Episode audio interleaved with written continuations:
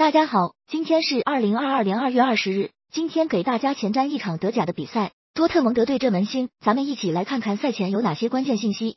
一、多特蒙德球星哈兰德目前仍在伤病期，本场比赛将无缘出战。哈兰德本赛季十四场联赛十六球六助攻，他的缺席对多特蒙德的进攻影响不小。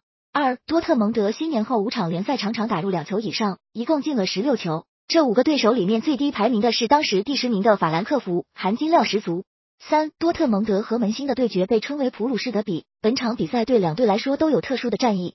四门兴本赛季十一个客场联赛场场都球，最近四个客场联赛有三场在上半时就出现都球。本赛季十一场客场联赛只有四场在上半场零封。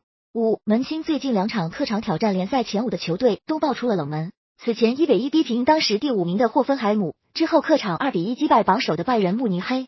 六门兴主帅许特尔来到德甲执教后，截止目前七次带队对战多特，最终结果二胜三平二负，不败率七成。本赛季执教门兴号主场对多特一比零取胜。